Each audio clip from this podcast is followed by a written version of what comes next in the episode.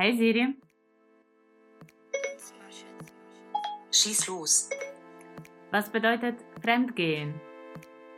Fremdgehen bedeutet außereheliche Beziehungen haben.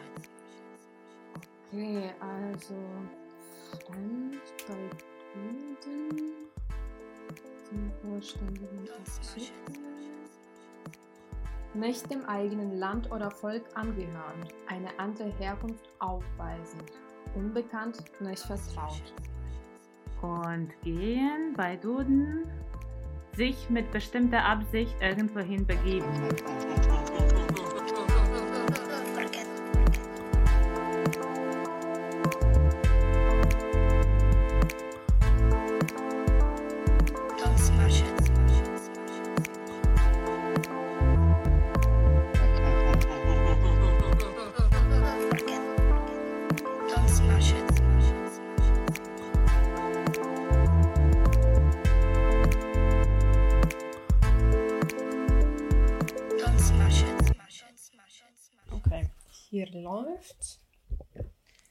Теж läuft. починаємо. А, ми ж українською. Там ми українською.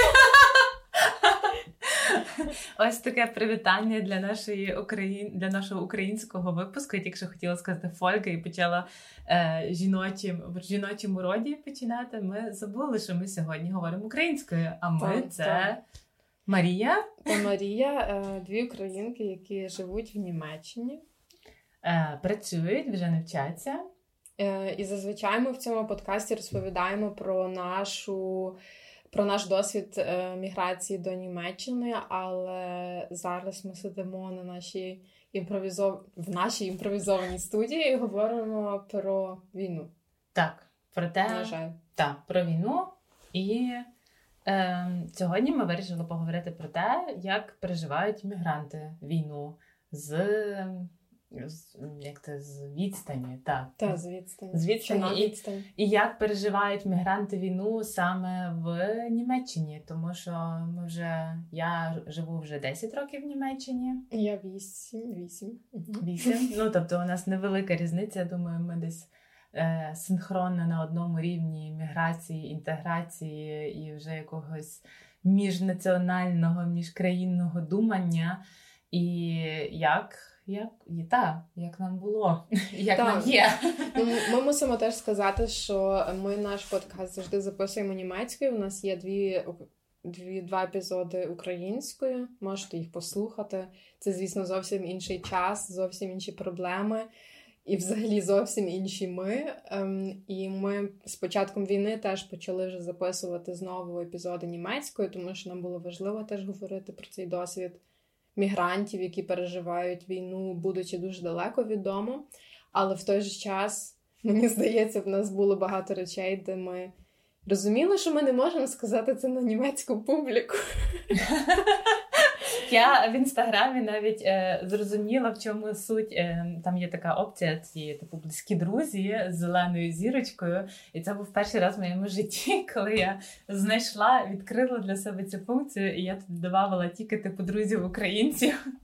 Ну, в мене, до речі, це теж сталося через те, що я підслухала, як ти це робиш. І мені здається, що наші друзі з нашого кола зробили таке саме. Таке саме, так. тому, що я раптом була в близьких друзях людей, з якими я навіть і не спілкуюсь фактично, але там були реально лише історії українською. Мгм. Тому що там багато речей зараз з війною ми помітили, викристалізувалось дуже багато речей, які інколи німецька публіка навіть ніколи не зрозуміє. Ну і відповідно мову, якщо ти не розумієш, то ти теж не, не будеш постити це для загалу, коли там не знаю, якісь злі картинки про русню. Злі. Наголос на злі картинки, це ти так гарно сказала. Та тому що інших не буває в війні. Так, і ми ще також зрозуміли, що я думаю, знаєш, до війни ми про це з тобою вже говорили, що ми також шукали. Зрозуміло, можна сказати, що ми двоє мігранток в Німеччині, і ми говоримо про досвід міграції, але насправді у нас теж були проблеми з цільовою аудиторією. Тобто, для кого ми це розповідаємо, про що ми розповідаємо, чи ми розповідаємо про Україну, чи ми розповідаємо про життя в Німеччині, чи ми розповідаємо німцям про Україну, чи українцям про Німеччину. Ну тобто було дуже багато таких, знаєш, якихось тих сірих е, зон, що називається. А з 24 лютого дуже все викристалізувалось, я особисто я була все одно в шоці від того, скільки всього ще треба пояснювати. Ну, Та, тобто... і ти пояснюєш навіть декілька разів, воно все одно не доходить. Не доходить. Не доходить, блін. Не доходить до людей, до німців не доходить. Ну і це велика. Ну мені це дуже. Мене це дуже дратує, і ми обоє маємо цю історію з тим, що ми дуже багато в інстаграмі німецької пояснювали речі, дуже багато речей, про які ми теж будемо сьогодні говорити на нашому подкасті, тому що раптом таке відчуття було з початком війни. Е, раптом світ дізнався про існування України, mm-hmm. і кожен все одно старався пояснити, що ми робимо не так, не знаючи взагалі. Що це за країна, яка в неї історія, які контексти є взагалі в цій всій ситуації з війною проти Росії чи Росії проти України. І ми постійно все старались, старались, старались, і мені здається, що зараз ми на такому пункті, де ми обоє втомилися. Тому що ти пояснюєш, пояснюєш, а люди, що хотіли, е, що хочуть знати, чи mm-hmm. що хочуть чути, то вони далі чують, а ти хоч не знаю, головою постійно mm-hmm. бийся, і моментами не доходить. Так, бо такий феномен, що ти розумієш, що Україна була певний час хайпом. Я не знаю, як в тебе ти була тоді в відпустці, але в мене ну, в мене такий маленький скромний аккаунт, хоча я дуже багато пощу, але раптом мої історії здивилися, не знаю, дуже велика кількість людей. Мої пости почали лайкати, дуже багато людей, якісь невідомі люди також. І це був такий якийсь феномен тих двох-трьох перших тижнів війни. І була страшна така, ну, типу, увага, і був цей хайп. А потім воно почало, звичайно, все типу спадати, і там мій маленький аккаунт знову перетворився на мій маленький, маленький проваційний аккаунт. ем, і мене це обурювало не тому, що я думала, я втрачала, ну я не втрачала підписників, але ну я не, не переживала з того, що я там втрачаю увагу. А мене це обурювало з того, що люди, мені ще є кучу всього вам розповісти, і вам треба ну, наздогнати такий великий пласт ем, інформативний і історії, що. Ем, не знаю, я зараз намагаюся привертати увагу там до нашого подкасту, до або там до сторінки фестивалю українського кіно в Берліні, щоб люди якось ну, цим якось цікавилися. Mm-hmm. Ем, але так, у мене в якийсь момент теж відбувся, відбулася якась трошки така криза з цим. Ем, І криза з тим, та, до кого я говорю і що я пояснюю. І ми Ти, ти не ну, знаєш, тобто... до кого ти справді та, говориш. До кого там. ти говориш, так. Тому Хоч... що ну, ну, в мене люди навіть не реагували особливо на те, що я писала. І лише тоді, коли я вже писала з таким, не знаю, закликом жертви що люди, ви взагалі читаєте, що я тут пишу, бо я не знаю, я розпинаюся, таке відчуття, що воно ні до кого не доходить. То тоді люди відповідали. Це, в принципі, були люди, які мене справді почали фоловати незадовго до війни або під час війни, і вони дякували, бо вони казали, що вони цих перспектив не бачили. Але це теж лише одиниці якісь і ну, там в мене теж не був великий аккаунт, тому я не можу сказати, що я досягнула дуже багато там всім. Хоча мені здавалося, що це важливо, і через те я казала, що я не буду переставати це робити. Хоча зараз в мене взагалі історія сталася, що мій аккаунт заблокували. Це теж ще одна типу mm-hmm. штука, що ми то розпинаємося, розпинаємося, а потім якісь приходять путінські тролі і починають е, жалітись на аккаунт. І мій аккаунт, оскільки був невеликий, його взяли і заблокували. Я до нього не маю тепер доступу і його видалять. І мене це дуже сильно розчарувало. Хоча не кажу, що я буду. Не знаю, зупинюсь на цьому. В нас є подкаст, і ми будемо далі, принаймні, на цьому каналі старатись далі розповідати, бо це щось таке ж більш вдячне, мені здається. Uh-huh. Бо інстаграм воно один день є, на другий день його вже немає. Але я все одно дуже поважаю цих людей, тих активістів, активісток, які досі кожен день 30 сторіс е, про взагалі все, що відбувається з поясненнями. І я зрозуміла, що просто цих людей вже скільки багато, що навіть просто достатньо просто ділитися цими штуками, mm-hmm. що не обов'язково я маю ще щось розписувати, бо дуже багато вже все розписано, розказано, його лише потрібно показати, можливо. Так, в мене теж було якесь таке розуміння, що я не можу не мушу зараз особ... обов'язково перетворювати свій аккаунт на інформативний аккаунт. І ну я думаю, що в кожного українця за кордоном, тому що я думаю, що в українців в Україні там таке є чітке завдання, скажімо так. Там якби завдання зрозуміле, мені здається, швидше. Тобто, ти або гуманітарку, або ти, ну тобто, якийсь боєць цього не фронту, або ти боєць фронту, скажімо так.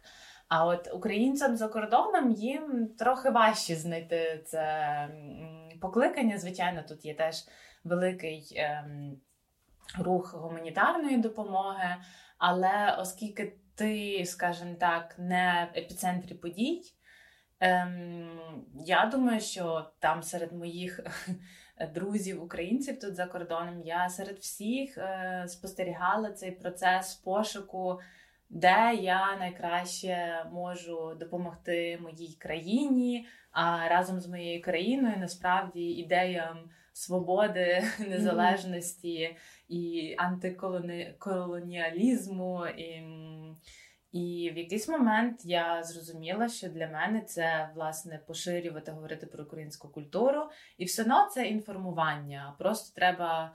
Е, ну, Поставила також питання, якими каналами я хочу про це е, інформувати. І в якийсь момент я зрозуміла, мені хочеться більше через подкаст це робити. І ми з тобою теж говорили про те, що говорити, пояснювати німцям про те, про історію України, як влаштована Україна, які ми є українці. Це для нас важливо, але нам це як це махтшпас, я не знаю, як це сказати українською. Це нам приносить задоволення. Це нам приносить задоволення, і ми не стомлюємось це робити. Так, ну це ми справді робили останні роки. Мені здається, всі роки, що ми з своїми друзями спілкувались про Україну. Я завжди пам'ятаю, що ми їм щось пояснювали. І знаєш, інколи е, ми постійно стикалися з якимись нерозуміннями, що вони казали, ай, та то ви просто перебільшуєте. Uh-huh. І потім, через деякий час, люди вибачалися або казали, блін, ми тепер вас розуміємо. І я така рада, тому що то я зрозуміла, що це реально. Робота не одного місяця, не одного року. що Це реально інколи має три роки пройти. Uh-huh. І якщо цих три роки люди з тобою проводили час, познайомились з тобою, зрозуміли, як ти функціонуєш, як функціонує твоя ментальність, е, як функціонує твоя сім'я через розповіді. Що завдяки цьому лише люди починали вірити. uh Тому що знаєш, що вони раніше знали? Для них Східна Європа це один це простір, і це Росія насправді, тому що всі діти виросли на Маша і Медведь, і е, ну словом, ти сама знаєш, як тут все просякнуто руською культурою. І я тепер під час війни зрозуміла, наскільки сильно в Німеччині все просякнуто руською культурою, mm-hmm. тому що вони всі знають, і всі стараються пояснити цю війну з чи на принаймні на початку так було з перспективи Росії, і що вони ж там не всі такі погані. І мені здається, що це був той момент, що ми реально почали людям пояснювати ще більш так. Ну, не радикально це не те слово, але більш так активно, тому mm-hmm. що мене це так, мене це дуже бісило, якщо mm-hmm. чесно. Mm-hmm. І ем, в той же час, типу, я думала, окей, там, можливо, в інстаграмі воно реально до багатьох доходить, але Через те, що це така приватна мережа для мене була, що ти ніби з людьми там спілкуєшся. Я думала, ну може, якраз якщо до тих декількох людей це йде на такому через такий шлях, то це теж добре. Але я теж зрозуміла, що через подкаст справді якось не знаю більше. Це як ніби справді говорити на кухні з нами. Да, да. І якось що Тут ми довше говоримо. Це не є якихось там 10 сторіс, де ми з якимись помилками щось там написали. Це ж все одно більш таке, більш відкрите, більш розкрите, можливо, ми більш проінформовані на цей момент. І що, можливо, воно якось більше, якийсь, не знаю, більш показує, як ми себе почуваємо, і в той же час е, ми таким чином людям пояснюємо, як певні речі функціонують, і що ці два фактори вони важливі, знаєш. Mm-hmm. В той же час до цієї всієї інформації людські долі ховаються, і це важливо зараз. Так, це важливо, і я завжди думаю, що в якийсь момент, може, я не знаю, привела там трьох чи чотирьох людей до того, що вони переказали ЗСУ гроші. І Теж я правда. буду цим також е, горда. І, ну, тобто, мені здається, що я зараз підходжу до іншої теми. Мені здається, що німецька публіка це така публіка дуже важка і повільна, з якою треба дуже довго працювати. Але якщо ти їх перебереш на свою сторону, то вони вже, типу, Стоять за тобою. вони стоять за тобою. І е, мені здається, нам це вдалося за останні роки з нашими друзями. Це як казала моя хороша подружка з Мюнхену. Ну розумієш, німці, вони як? Вони от, типу, дивляться зараз на війну і думають: блін, от. От я ж знаю Марічку, от вона така прикольна, і вони от вбивають таких, як Марічка. Ну, тобто, це на такому особистому рівні. І з німцями зараз важко, але мене не покидає надія. Я бачу вже зараз за два місяці війни, що починають ставатися якісь е, ці якісь зміни. Так як теж один наш е, спільний знайомий на Фейсбуці недавно написав, що одна така ну, бульварна газета тут в. Німеччині написала про бундесканцлера німецького Олафа Шольца, що ще ніколи його не бачили в такому стані, що він захищав тепер е, поставку важкої Зброї, в Україну. Тобто ще місяць тому я пам'ятаю, читала його розлоге інтерв'ю в Zeit, і це було таке ніяке інтерв'ю, типу ні нашим, ні нашим, ні вашим, ні нашим. А тепер е, ця людина говорить про те, ви ідіоти! Я бачила це відео, це справді було дивно його бачити таким, бо він, так як ти кажеш, був таким ніяким, реально ні риба, ні м'ясо. І він взагалі якось і не висловлювався, особливо про цю всю війну. І е, постійно казав: ні, ми не хочемо, щоб було загострення конфлікту. І тут він стоїть, всі кричать, е, і, типу, проти того, щоб важке озброєння постачали. А він реально перекрикує їх мікрофон і каже, що вони циніки. І я собі так подивилась на це і подумала: окей, значить, це було варто того, що український посол в Німеччині його постійно обзивав. І це, ну, і це мене, до речі, приводить до одних із цих типу пунктів. Це ми сказали про ЗСУ, ще ми сказали про важке озброєння, про українського посла. Ми ми Мгм. в загальному хотіли сьогодні поговорити, як це взагалі про певні теми говорити в Німеччині. Німеччині. Бо ми, наприклад, я почну з ЗСУ. Ти сказала, що ти, можливо, переконала декількох друзів перевести гроші на ЗСУ, бо це якраз величезна проблема в Німеччині. Якщо ми всі наші останні гроші зразу на ЗСУ слали, то німець він цього так просто не зробить. І я, я це ну тобто я це зрозуміла ще знаєш тільки коли почалася війна. Я зрозуміла, що я не зможу просити німців перевести гроші на армію. І ще до цієї всієї, ще до цієї всієї ем, конфлікту е, пацифістів, про е, ще до цього всього, типу, суперечок е, українських пацифістів, українських боже, українських пацифістів зараз не існує. Ми лише русофоби. Ми лише русофоби. Е, Тобто німецьких пацифістів я розуміла, що о, фак, це буде дуже важко, тому що ну, це просто генерація. Ем, тобто ми зараз маємо справу з дітьми 70-х років, е, тобто з дітьми батьків, які виросли в 70-х років. А всі, хто виросли в 70-х роках, це страшні пацифісти, антивоєнний е, рух. Ем, і, звичайно, це батьки, які виросли в дуже такому капець якому достатку. Тобто люди біди не знали, що називається. Їхні діти зараз знають біду через обмежені там е, робочі контракти, через там інфляцію, е, Корона. джентрифікацію, корону, але так, типу, війни вони теж не знають. І тому для них, типу, війна це щось взагалі, ну тобто, це щось взагалі таке, типу, з іншого з планети Марс. І вони настільки звикли захищати цю свою пацифістську лінію і цю свою ліву лінію, що вони спершу, типу, їх оце все, що відбувалося в Україні, їх це лякало просто, мені здається. Ну, тобто, кого це ще досі лякає, то вони просто дураки. Ну, я вважаю, Ну, це правда, просто так. ідіоти. Хто нарешті поміняв свою думку, то їм просто треба був час. І я розумію, чому, тому що вони виросли в інших умовах. Але Та, на початку я розуміла, що це, ну, типу, просити людей перевести на армію в Німеччині. Це е, Mission Impossible просто. Mm-hmm. Ну мені теж так е, велось. Я не знаю, як там в інших країнах було, тому що ми спостерігали за ними теж, ніби так збоку. Але мені все одно здавалося, що всі країни швидше допомагають. Але це так і було, mm-hmm. ніж Німеччина. Ми навіть згадати Німеччина на початку не хотіла взагалі ніякої зброї постачати в Україну. Вони тих 5 тисяч шоломів відправляли, які які вони теж відправляли так довго, що вже війна почалась, а шоломів ще не було. Mm-hmm. І це вони постійно звертали на німецьку бюрократію. І я собі думала, окей ваша повільність, я це її розумію, але можливо її треба трошки передумати і обдумати. І саме це якраз із зброєю, це з з переведенням грошей на на армію, на ЗСУ, що люди завжди все все одно бачили з своєї німецької перспективи. Mm-hmm. І я, в принципі, їх за це не засуджувала, тому що я розумію, що коли в тебе країна, яка пережила нацистське минуле, і в якої постійно проблема з поліцією. Це ми знаємо з наших mm-hmm. попередніх німецьких проблем, що тут завжди були постійні демонстрації проти е, насильства поліції над людьми, бо вони були частково теж нацистськими якимись угрупуваннями, відкривались постійно якісь нові угрупування. І е, тут раптом з'являється війна в Україні, в Україні армія.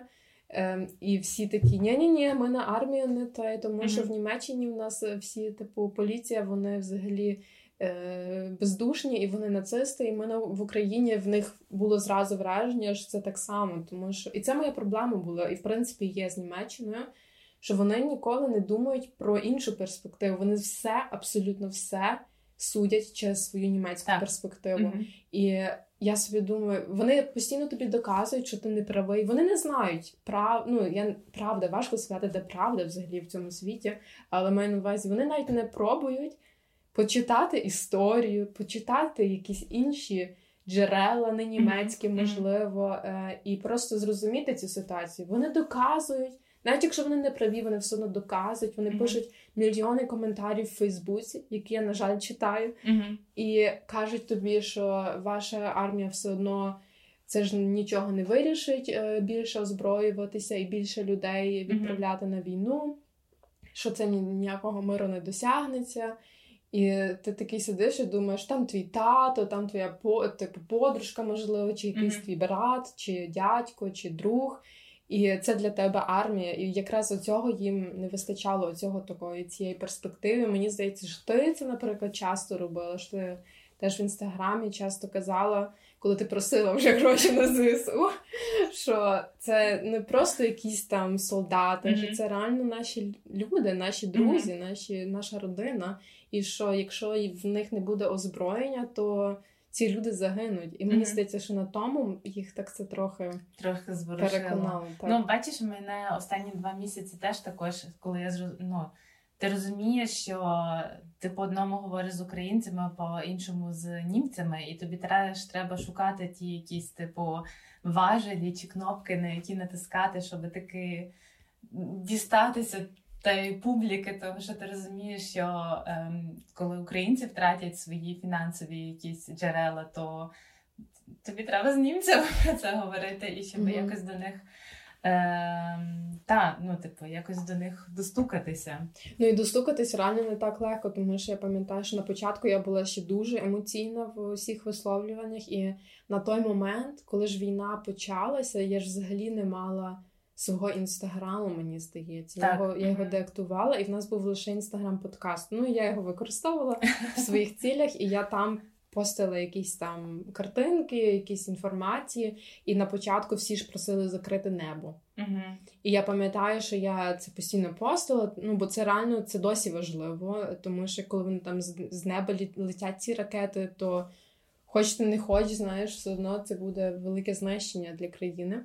І пам'ятаю, що один німець відреагував на це на якийсь мем взагалі. А, це ну ти знаєш, багато мемів було взагалі про війну, і там було щось про НАТО, про те, що, типу, е, закрийте наше небо, і там всі е, там країни НАТО там зробили ці освітили. Ейфелеву вежу, е, Бундестаг в Німеччині, і типу, і так українець, типу, thanks, bro. І це була така безневинна картинка, знаєш. І мені ця людина відповіла на це повідомлення і сказала, що як мене взагалі язик повертається, чи там не знаю, пальці вивертаються це писати. Мгм. Тому що в Бамберзі всі ж люди так допомагають е, з біженцями, що теж є правдою. Бамберг дуже багато прийняв біженців. Вони для них це все організували, але частково теж завдяки українському українській ком'юніті, яка Да. тут є. Українська ком'юніті в Бамберзі найкраща. Ні, всі хороші, всі хороші, але всі дуже стараються. Ти сама це знаєш, тому що ти теж стартувала ініціативу з цієї гуманітарної допомоги. І е, звісно, це все важливо, але я люди не розуміли, що в Україні ще теж лишились люди, які не змогли втекти. Так. І він почав мене реально звинувачувати в тому, що я невдячна, бо люди тут приймають е, біженців, а я е, хочу третю світову війну. Це було таке. Я така кажу: вибач, будь ласка, що мою країну бомблять, і я хочу, щоб закрили небо. Мгм. Якщо ти мене за це засуджуєш, то я більше не маю про що з тобою дискутувати. І він починає там мені щось таке відписувати і все одно доказувати свої позиції. Я ж на це не реагувала. Я думаю, що ця людина пожаліла вже після того, що він це написав. Але ми постійно, здається, мені стикалися із такими штуками. І звісно, треба завжди бачити хороше. Я за те, що треба бачити хороше, що робиться. Але мені здається, що завдяки тому, що ми такі лишалися такими трохи ем, хамами, скажімо так. І, та, і, і так як е, говорять в Німеччині всі про нашого українського посла, його всі ненавидять тут. Українського Мгм. посла Андрія Мельника, тому що він дуже невихований і недипломатичний, і він всіх обзиває. А він просто все говорить так, як є. Він каже: ні, ні, ні, не ведіть мене, не запрошуйте мене на концерт, який е, організовується з не знаю, склад з російських якихось там Мгм. діячів культури, і це, типу, концерт солідарності з Україною. Він просто всі речі говорив так, як є, все, що нас ображає. І з одного боку його всі ненавидять, але з другого боку він добився того, чого він добився. Мгм. Що Німеччина сьогодні постачає нам важку зброю. І Мгм. це сталося ще завдяки тому, що він не затикав своє, свій рот. І мені здається, що ми цього теж Мгм. не робили. І завдяки Мгм. тому люди побачили, окей, це дуже така радикальна, ну не радикальна, а дуже ого- загострена ситуація. Так, але вибудувати довіру німців це ну це важко. В мене були, я не знаю, як в тебе, але в мене були ситуації, коли навіть з друзями, коли ти говориш про щось, ем, я не можу зараз навести, е, навести конкретного прикладу, але ти говор... тебе питаються про щось, про якусь ситуацію в Україні, і ти говориш так, ну тому що це так і так. І вони такі, типа, або послухають, або скажуть та ні. Потім проходить якийсь час, вони, типу, почитали інших активістів е, німецьких, або там е, подивилися якісь новини, приходять до тебе і такі повторюють те саме, що ти їм сказала. І ти такий бля. Там. А перед тим ти такий так. сидиш і Я вам п'ять днів тому те саме сказала. там. Ну і слава І- Богу, якщо це доходить, знаєш. Так, ну е, звичайно, що до цього при якби. Примішується той факт, що ти говориш е, східноєвропейським акцентом як молода жінка комусь щось, і це, звичайно, також е, ну, тобто, прикладається до того, що люди тобі не довіряють або там не сприймаються серйозно. Але е, треба не здавати позиції, що називається, і це в Німеччині складно. Та це складно. Я навіть помітила, що ще коли знаєш в інстаграмі, то я ще щось можу писати. Але я, наприклад, би не готова була дискутувати про це вживу. Я би Мгм. побилась з кимось. Мгм, мгм. Я, в мене була ситуація, що я їхала в, ем, в автобусі, і е, в автобусі сиділа така парочка. Жінка, до речі, була якась, я не знаю, чи вона руска була, ну вона, ну, тобто вона говорила з дуже сильним е, східноєвропейським акцентом, і я ну, не можу сказати, з якої вона країни була. Ем, але вона з тим чоловіком вони е, чого я про них їх зразу помітила, бо вони сиділи без масок. А в Німеччині вже забрали це типу об- обов'язок ходити в масках, але в автобусах і в поїздах не можна. Мгм. Що досі треба в масках. Вони сиділи і сперечалися з водієм. що вони, типу, в вільній країні і вони не будуть носити маски. Ну, ми знаємо в Німеччині цих людей. Це всі, що були проти корони, ходили на ці дебільні демонстрації, Мгм. а зараз е, путінські підтрим, під, підтримують, як це сказати? Васали. Васали. Раби. Раби. Ну, словом, і вони, знаєш, типу, сварилися це, і я вже так думаю, о Боже.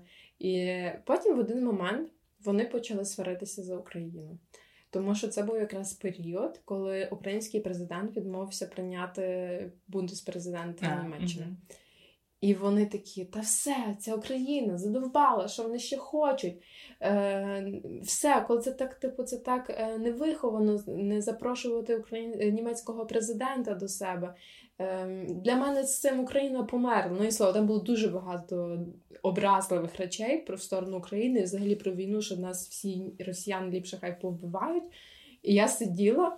І в мене просто так, я розумію, що я хотіла підійти і сказати, ну сказати йому все найгірше, що я тільки можу сказати. Я я вже всередині просто вся кипіла, і е, я в цей момент почала писати в типу в WhatsApp повідомлення, просто щоб комусь про це розповісти. Бо е, я не знала, як з, з цією ненавистю впоратись, бо я знала, що я цю людину вдарю. Мгм. Це старший чоловік, знаєш. Мгм. Я думаю, блін. Ну словом, і я реально себе пересилила цього не робити. Типу, це важливо би було може це зробити, але я це не зробила, тому що це якраз той тип людей, з якими дискутування ні до чого не про Не не приходить. приходить. Так. І я зрозуміла, що я витрачу свою силу, свою енергію. Ця людина просто посміється наді мною, і е, що ну, тобто, в результаті буде лише погано мені. І е, ця людина далі буде розказувати, що України ці дебіли, хай всі русські їх повбивають. І це, і я заспокоїлася, я вдягнула навушники, їх більше не слухала. І зрозуміла, окей, вони потім знову почали про корону дискутувати, і я зрозуміла, окей, Мгм. ці люди для мене померли. І в таких ситуаціях мені реально важко. Але потім в мене був реально цей випадок, ти може пам'ятаєш, що я потім зайшла в наступний поїзд, і перше, що я, я сіла з, на, на сидіння і відкрила так столик, який був перед, ем, переді мною. Там писало цей цет і Росія. І це мене просто мене це взагалі вибухнуло я зсередини. Бо я подумала, Боже, невже тут насправді так багато людей підтримують Росію? І тоді я вже не витримала. Я ну, коли прийшов провідник, я йому сказала: стріть це, будь ласка, бо це типу фашистський знак. І Мгм. він послухався і ну, тобто, сказав, щоб вони це стерли. Мгм. Але ну, тобто, ці такі моменти, знаєш, коли ти, типу, встрягаєш, коли не встрягаєш, мені досі з цим важко, тому що я бачу, що я можу це так пояснити в інстаграмі чи в подкасті, коли ми в спокійній атмосфері Мгм. сидимо. Але е, в мене вже не раз були такі ситуації, що я або починала плакати, бо мене не розуміли, або я починала дуже сваритися і все, все реально в якусь агресію переходило. Ну, це такі зараз. Ну, зараз в мене воно трошки відійшло, але я пам'ятаю, що перший місяць війни ем, я себе відчувала самотньою, як ніколи в житті. Тому що ти, ну, типу, ти набудував е, якесь своє життя тут в Німеччині, якесь коло спілкування, воно все ніби знаєш своїми коліщатками крутиться і працює. І не знаю, я там взимку був ще в кінофестиваль, де для мене було якимось таким, не знаю, типу досягненням тих років, які я тут прожила в Німеччині, і тут почалася війна, і я ну, в березні, я не знаю, я могла спілкуватися насправді в більшості лише з українцями, тому що я серед німців відчувала себе настільки самотньою, навіть серед ну, найближчих друзів. Тому що в мене на щастя ще не було таких конфронтацій, як ну як от ти зараз розповіла. Якщо чесно, коли я собі це уявляю, то ну мені здається, я поб'ю цих людей. Я не знаю. Ну тобто Ну, у мене був цей інстинкт. е, це буде звичайно дуже смішно виглядати. Я теж не вмію битися. Але е, ну тобто, або я буду кидатись їжею в цих людей. Але Кусатись. Кусатись, так, кусатись. Ем, але е, були вже е, моменти, коли я говорила з німцями, або коли я слухала просто те, що вони говорять, і ем, я в один момент ти розумієш, який оборот набуває ця розмова або це речення, в, яку, в якому напрямку воно йде. І ти вже, от ти вже просто знаєш, ти як той, я не знаю, як той бик е, з ковбоями, знаєш, mm-hmm. якого типу не випускають з цього, я не знаю, з цього гаражу, скажімо так, а вже. Бик в гаражі, це класна назва групи. Ну, словом, так, ти типу такий вже коротше, б'єшся, борцаєшся всередині, тому що ти розумієш, що блін, це це просто ну що ти, що ти городиш, але ти розумієш, тобі на це потрібно якось, типу, це, ну, типу, це також специфіка спілкування з німцями. Тобі, щоб їх переконати, тобі треба процитувати там того того вченого, того того журналіста, навести факти, бути і спокійним бути спокійним і говорити це в такому тоні, такими дуже складно підрядними, дуже такими складно виїбнутими реченнями. І тобі тоді повірять. А коли ти ну коли в тебе емоції, коли ти згадуєш ці всі картинки, блін, ну це челендж. А ти можеш зараз вже це робити? Так бути спокійною. І... Ну, якщо чесно, зараз я іноді кажу собі, ах, похуй.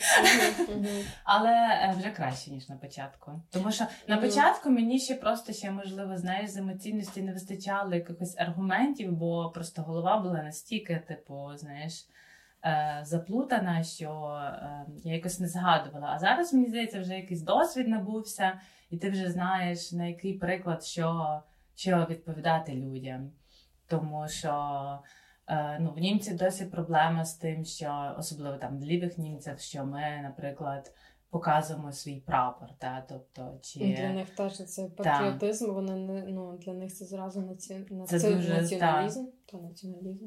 Мені, наприклад, на подруга остань... Е, ем, останній раз говорили, що вона була на демонстрації в Берліні, і ця демонстрація була. Боже, я забула. Але це була німецька демонстрація. Ем... Боже, я забула, яка була тема цієї демонстрації. Але українців там не було. І була українська демонстрація на велосипедах.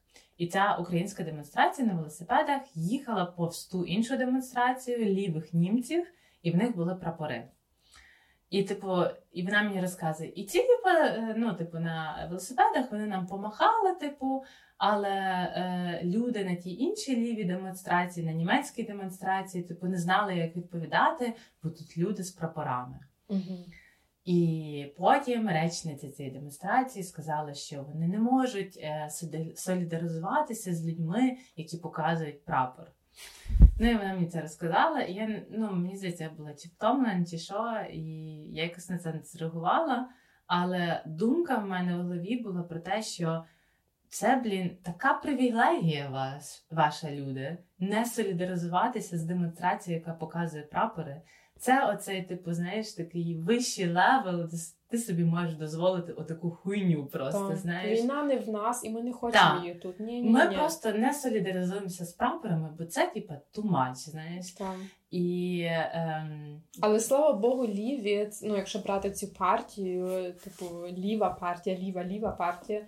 Вони через оце вони взагалі втратили підтримку. Так. Ну, так. Тобто, подивитися, які в них рейтинги, всі розуміють, що так, бо це ж далеко були... не заїдеш. Так, ці вибори в ем... коли були вибори в Німеччині, вже забули. Десь недавно. Недавно. Ну вони вже чекай, це було десь вес... осінню, в жовтні. Боже. Ну це вже було. Ну вони вже трохи часу, вони вже 3 чи 4 місяці при владі. Так, і я тоді пам'ятаю, що Ліві так мало набрали, і ну, якщо чесно, тепер я розумію, коли там як вона Аліс Вайгель щось починає uh говорити, ну це просто ну це взагалі то настільки далеко від реальності. Але мені здається, що взагалі ця вся ситуація навіть з новими виборами, так подумати, як взагалі це все склалося, і чи це планувалося, чи це не планувалося. Але я думаю, в будь-якому випадку, що російська влада це використала, що в Німеччині нова влада з'явилася, тому що вони ще, знаєш, е, не були такими впевненими в тому, що вони роблять. І е, мені здається, що ця влада ну вона вже зараз по-іншому вона змінюється. Я бачу, як вони змінюються, тому що я зрозуміла, що зелені в Німеччині, які були такі теж пацифісти, скажімо так, що вони єдині, Угу. хто розуміє справді, що стоїть, що ціна цього всього, яка ціна цього миру. І вони єдині, які форсують це все. І воно все перевернулося з ніг на голову для мене. Але на початку, коли почалася війна, і вони взагалі вагалися щось зробити, вони говорили постійно: ми на стороні України, ми робимо все можливе, але в ніч це лишались лише слова. І я собі думаю, блін, можливо, ця влада була дуже класна для Німеччини в мирний час, але це взагалі не влада, яка для війни е, потрібна. Потрібно так. І я надіюсь, що вона якось реально зміниться, що вони зрозуміють, що важливо. Бо те, що німці якраз всі ну, відхиляють, що це не наша війна, і е, ми не хочемо в тому брати участь, то це вже запізно, тому що це є вже світова війна. Ну тобто, всі вже втягнуті в це як не як, просто на території України всі за це ну, зараз ведуться бої. І казати, що а ні, ні, ні, ми з патріотизмом не, не, не солідарні, ми то не то, ми то не то. Це, це просто якісь втеча в якусь, ну, в, як ти кажеш, в привілеї якісь власні, або втеча в світ, якого вже не існує. Так, світ якого вже не існує, це правда. Так.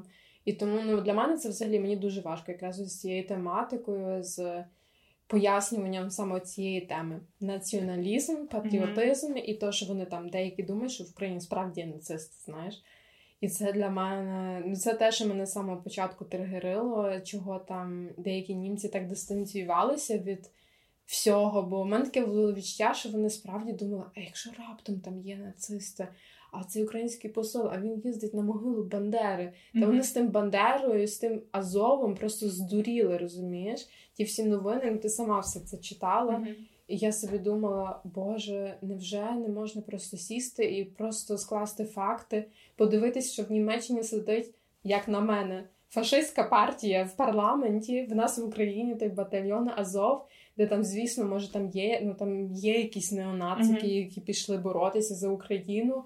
Ну, це не ти не можеш цього виключити, що коли починається війна, що йдуть туди боротися люди, які як перший поклик мають оцей поклик іти захищати якусь ідею. Так.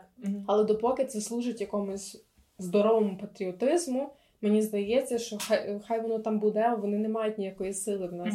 Але це переконати німців в тому це неможливо, бо вони весь цей час все одно говорять про, про цю, цей страх перед націоналізмом. І я зрозуміла, що вони насправді бояться, вони завжди про себе говорять. Мгм. Тому що в них цей страх є, що Німеччина зараз стає набагато більш схильною до цих думок, і Мгм. через то вони чують про щось там в Україні, хоча в Україні там взагалі сила немає ніякої ваги, і вони це беруть як такий важіль, е, яким вони кажуть, ні, ні, ні, з ними ми не хочемо мати справу. І це, це, ну, тобто це сумно, бо це сповільнило якраз цю допомогу Україні і забирає в нас підтримку німецького населення.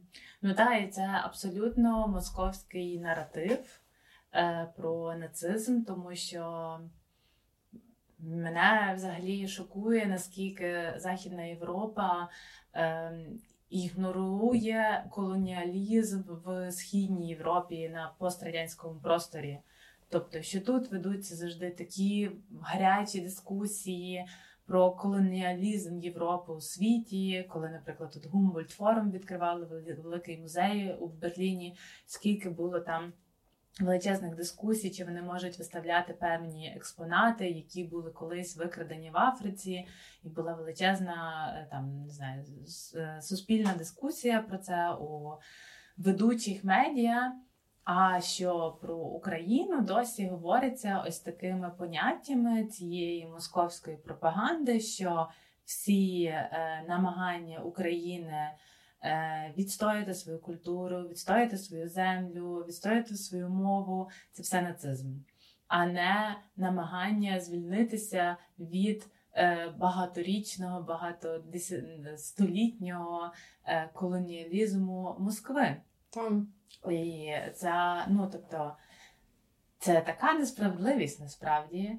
І мені здається, що всі інтелектуали німецькі чи навіть європейські, вони їм просто має бути соромно.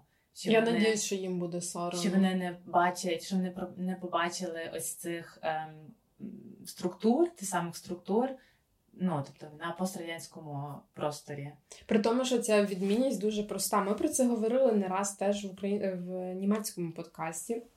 Про те, що ем, цей націоналізм в Україні, ну тобто, взагалі, в принципі, в націоналізму є різні вияви, і якраз є націоналізм. Ну, візьмемо зараз Росію. Якщо ти, наприклад, патріот в Росії, це не дуже добре, тому mm-hmm. що ти ходиш із своєю буквою С, ти з тою Георгіївською е, стрічкою і підтримуєш Путіна і говориш ці нацисти, хай там помруть в Україні. Mm-hmm. Коли ти патріот в Україні, то ти просто реально відстоїш свою ідентичність, яку хтось хоче знищити. Це дві абсолютно різні речі. І ця відмінність націоналізму вона існувала вже в історії про те, що є націоналізм, який відстоює і каже: Ми найкращі, наша нація найкраща. Ми взагалі, типу, так як робить Росія, вони взагалі кажуть, що вони е, мать всіх е, всіх русських стран, знаєш, mm-hmm. неправда теж. Хай насправді опустяться з неба нарешті. І якраз оце українське, це це просто бажання відстояти свою ідентичність, яка вже багато століть реально кралася в Україні. І це, ну, звичайно, це таке відмежування, яке фактично стоїть в історичних книжках, але німці типу реально цього не бачать. І це насправді дуже сумно, але це зрозуміло, тому що, як ми вже говорили про російську пропаганду, що вона тут дала зрозуміти їм, що насправді. Типу, який є цей націоналізм в Україні, бо вони постійно про це говорили, вони постійно це повторювали дуже-дуже багато років. І воно, знаєш, ми якось з тим мирилися. І це, наприклад, я себе дуже сильно виню за те, що я частіше не сварилася з німцями про те, що вони мене з росіянами плутали, казали, та ви то саме. Тому що я завжди собі думала, ну я ж не хочу бути русофобкою. Це ж я при тому, що ці люди взагалі не вагалися ображати українських людей на вулиці, просто за те, що вони українською говорять.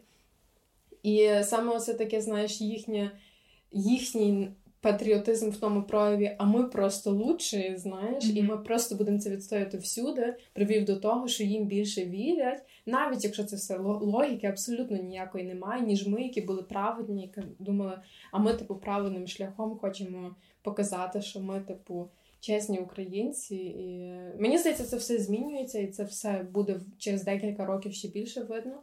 Але мені здається, це структурою російської пропаганди її не так легко зламати. Mm-hmm. І я просто сподіваюся, що зараз більше простих людей, скажімо так, отримали доступ до інформації, яку раніше ніхто і не думав читати, mm-hmm. і що це якось щось в голові зрушить. Ну, сподіваюсь, надіюсь, що якось повільно. Мені просто цікаво, як це. Мені би, якщо чесно, було б цікаво на якийсь момент, знаєш, перенестися в е, голову німця і зрозуміти, як його когнітивні процеси відбуваються. Mm-hmm. Хоча ми ніби це більш-менш вже знаємо, живучи тут, але в той же час, е, ну, так, це якийсь е, геть відмінний процес від процесу довіри, е, ніж в українців, в принципі. Я думаю, що український процес довіри він все-таки теж більше побудований на емоціях mm. і на якомусь такому, як це сказати, первинному відчуттю справедливості просто. А в німців, мені здається, в них не настільки це виражене, в них є первинне відчуття перевіреності, mm-hmm. скажімо так, що також добре, та? тобто мені здається, якась така золота середина між цим це добре, але ну, в деяких моментах це просто ну, коли люди не вірять там про е, Бучу чи про Ірпінь і пишуть в коментарях, ти сама була свідком про те, що типу. Е, ми мусимо розібратись в тому, хто тут правий, а хто винний. Там, ну я ну, теж якраз це, думала про це, та. якраз коли ти це сказала, бо якраз з Бучою з Ірпінем це було те, що мене найбільше вибило, мабуть, що ці, під час цієї війни. Ну, Маріуполь, звісно, весь час, але саме цю неділю я не забуду, тому що тоді відбувався цей ем, та хода автомобілями в, в не в Росії, господи. В Берліні з російськими прапорами, там не знаю, 900 людей було, і в той час були опубліковані фотографії з Буч в е, німецьких медіях. І я це все побачила. І потім почитала коментарі і всюди писало: ну це ще потрібно перевірити, хто що це зробив. Мгм. І, а ми вже мені здається, що вся українська нація була травмована в той день. Я ревіла два дні без перестанку від того. Мені було так погано, я не пішла на роботу вівторок, тому що я зрозуміла, я не спала ці ночі. Мені постійно вижалися ці всі, ці всі тіла е, переді мною. Мені на вулиці вони навіть бачились, коли я просто йшла по вулиці. І мені здається, що це якраз можливо через цю емоційність в той час, як німці такі були. Ну, це треба перевірити. Потім так три тижні, три дні після того з'явилися всі докази, що це Мгм. були росіяни. Мгм. І я тоді зрозуміла: окей, ну ми ж вам, типу, ми ж вам казали, але знаєш, оце якраз в цих три дні, це те, ті моменти, коли ти себе почуваєш самотнім, тому що ти ніби вже знаєш, що це трагедія, це сталося, і ти хочеш підтримки, а в той час твій друг тобі каже, але це ще ж невідомо, чи це точно вони були. І мені здається, що ми постійно, ну я принаймні постійно була в оцих таких фазах, що там три дні пізніше, тиждень пізніше до людей доходило, але це вже не забирало того, що ти за цей тиждень собі думала, мені ніхто не вірить, Мгм. це все так жахливо і. Ну, словом, але це зрозуміло. Тобто, в нас є доступ до українських новин, Так, і ем, я читаю теж дуже багато українських новин, що я раніше не робила. Ну, перед війною я рідко читала українські новини.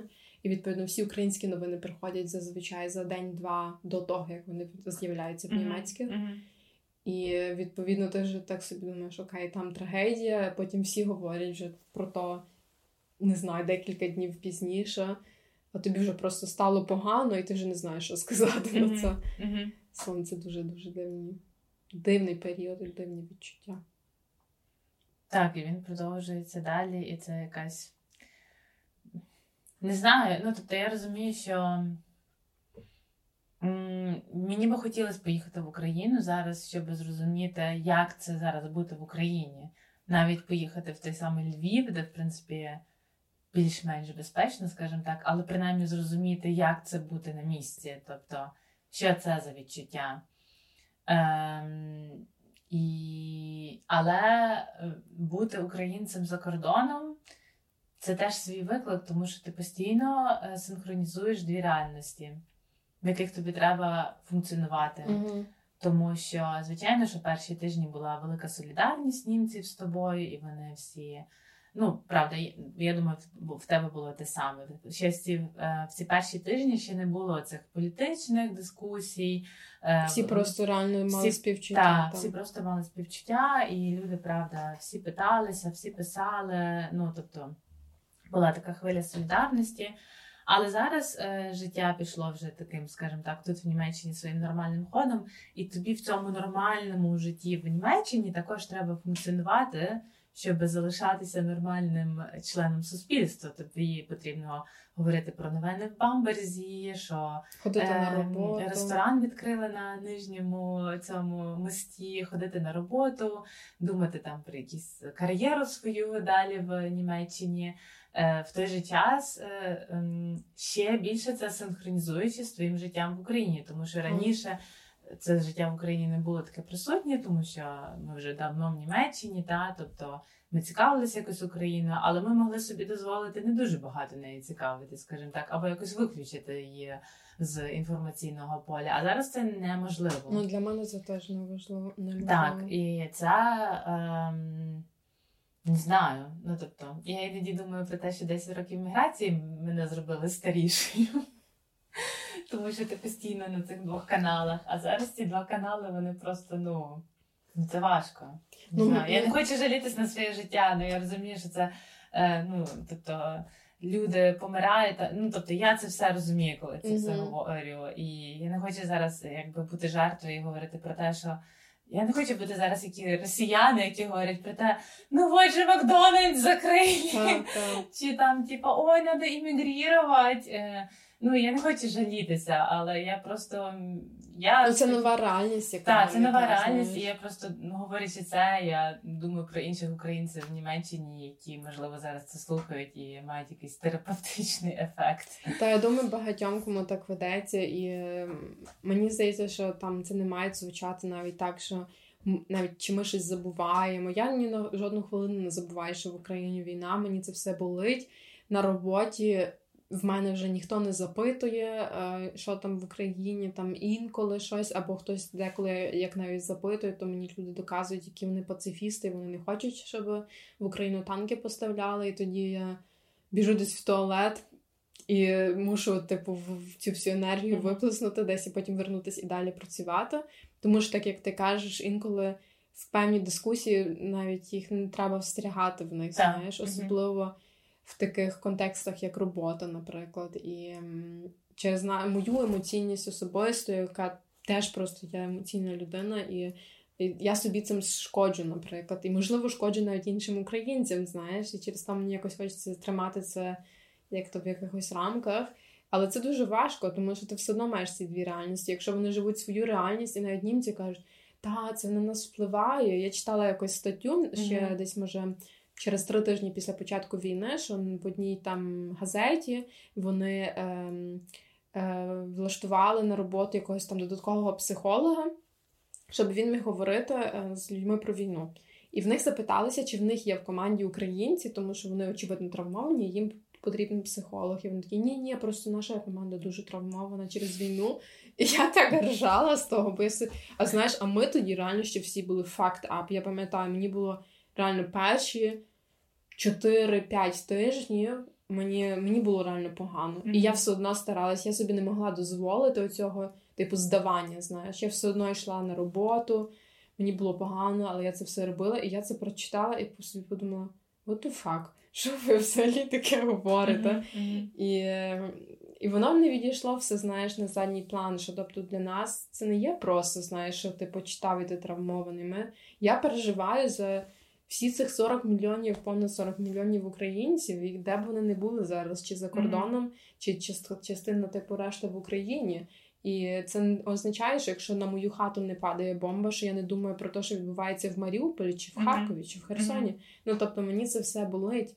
І мені здається, що завдяки через те, що ми ще й попри те робимо звичайні речі, або там як українська громада тут допомагає, то нам пам'ятник треба поставити.